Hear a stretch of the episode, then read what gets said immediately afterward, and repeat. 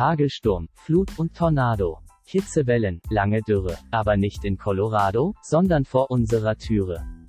Und beim deutschen Windkraftausbau gibt's nur Negativrekorde. Die Regierung, nicht sehr schlau, keine Taten, leere Worte. Drei Anlagen in einem Jahr, im größten von den Flächenländern. Dank der Regelung 10H wird sich daran nicht viel ändern. Wer 2021 so agiert, schert sich um Klimaschutz nen Dreck. Er hat's einfach nicht kapiert. Darum muss er weg.